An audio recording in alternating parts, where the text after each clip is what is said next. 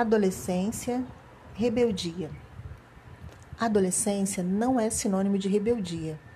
Se rebelam porque algo lhe foi negado, quando não, não foi muito bem trabalhado na fase infantil.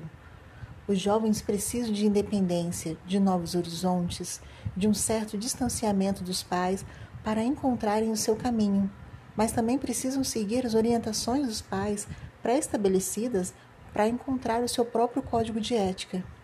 Desencontros e confrontos podem haver entre pais e filhos, porque é uma fase muito complicada.